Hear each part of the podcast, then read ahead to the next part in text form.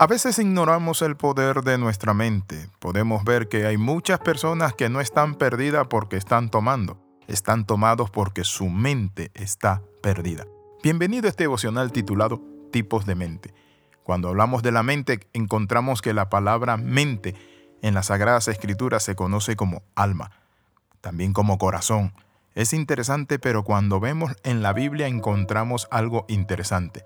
La Biblia nos muestra a nosotros que todos nosotros tenemos pensamiento, que todos nosotros vivimos una vida, es decir, ya sea centrada o en la vanidad de nuestra mente. La Biblia dice como aquellos que tienen la mente carnal, la mente corrompida, la mente entenebrecida. Hoy vamos a ver los diferentes estados de la mente. Lo primero que quiero compartir aquí es sobre la mente carnal. La Biblia dice en Romanos capítulo 8, verso del 5 al 6, porque los que son de la carne piensan en las cosas de la carne, pero los que son del Espíritu en las cosas del Espíritu. Porque el ocuparse de la carne es muerte, pero el ocuparse del Espíritu es vida y paz. La palabra carne en griego es sars, y el objetivo de esta palabra es que nosotros entendamos que más que carne física es algo, es una inclinación hacia el pecado. Por eso la Biblia nos habla de sárquico. Es importante definir esta palabra para el mayor entendimiento significa posesión de la naturaleza de la carne, que la persona es controlada por los apetitos animales, gobernada por la naturaleza humana y no por el Espíritu de Dios. Una mente carnal es aquella que piensa y se ocupa y medita en los deseos de la naturaleza corrompida. Es decir, él no vive para Dios ni para el Espíritu, él vive para hacer los deseos de su carne. La Biblia dice porque el ocuparse de la carne es muerte. Una persona que tiene esa mentalidad siempre va a vivir en un pensamiento de muerte y con un destino de muerte. ¿Está usted peleando en los designios de su carne? Luchando cada día con batallas mentales acerca de tentaciones, de pecado, de tantas cosas. Hoy quiero compartirle esto. Yo recuerdo hace unos años atrás que luchaba mucho y peleaba mucho. Trataba de vencer esos pensamientos carnales. Pensaba tantas cosas pero tan feas y horribles que yo llegué a decir un día, yo no puedo ser cristiano. Lógicamente no puedo ser cristiano. Mi mente se vuela, mi mente se va lejos, mi mente piensa cosas inicuas y muchas veces recordaba escenas del pasado y de mi pecado. Pero ¿saben qué? Hasta que aprendí unos principios muy interesantes. En el libro de Romanos capítulo 8 dice que los que son del Espíritu piensan en las cosas del Espíritu, los que son de la carne en cosas carnales.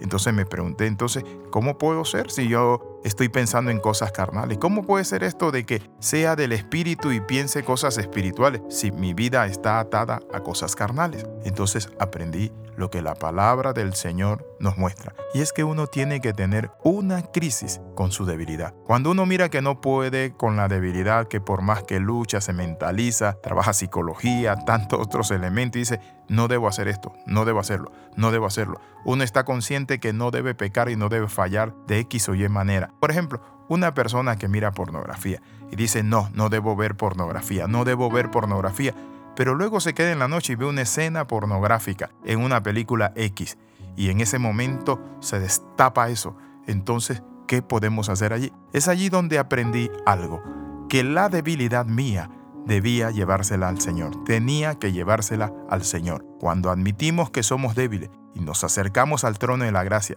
e invitamos al Espíritu Santo para que Él venga y nos llene de su gracia y de su poder, entonces nosotros podemos vencer esas actitudes carnales. El apóstol Pablo lo dice en el libro de Romanos, porque lo que pienso hacer no hago, porque no hago el bien que quiero, sino el mal que no quiero, eso hago. Pero luego en el capítulo 8 podía decir, doy gracias a Dios que el Espíritu Santo me ha librado de la ley, del pecado, de la fuerza del pecado y ahora vivo una vida plena. ¿Qué significa todo esto? Que usted y yo debemos acercarnos al trono de la gracia para confesar todo pecado, pero también para reconocer que nosotros no podemos con nuestra fuerza, nuestra impotencia, porque entonces cuando tú eres débil, dice el Señor, sobre ti se perfecciona mi poder. El apóstol San Pablo entonces dijo, de buena gana entonces me gloriaré en mis debilidades, en afrentes necesidades, en angustia, en tentaciones, lo que sea, dijo el apóstol Pablo. Pero ¿saben qué? Porque cuando soy débil, entonces soy fuerte, porque reposa sobre mí el poder de Dios. Quiero invitarle en esta hora para que usted empiece una vida unida al Espíritu, que tenga la crisis de que no puede usted vencer el pecado con su fuerza, sino con las fuerzas de Dios. Por eso la Biblia dice, fortaleceos en el Señor y en el poder de su fuerza. Es decir, usted no va a hacerlo en su fuerza humana. Tiene que tomar la fuerza que da el Señor. Oramos. Buen Espíritu Santo, te invitamos a nuestro corazón, santifícanos. Llénanos de tu gloria, de tu presencia y de tu gracia.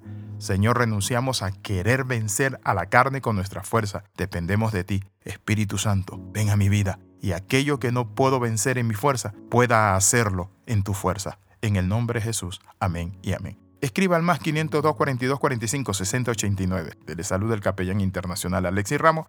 Nos vemos en la próxima. Bendiciones del Dios Altísimo.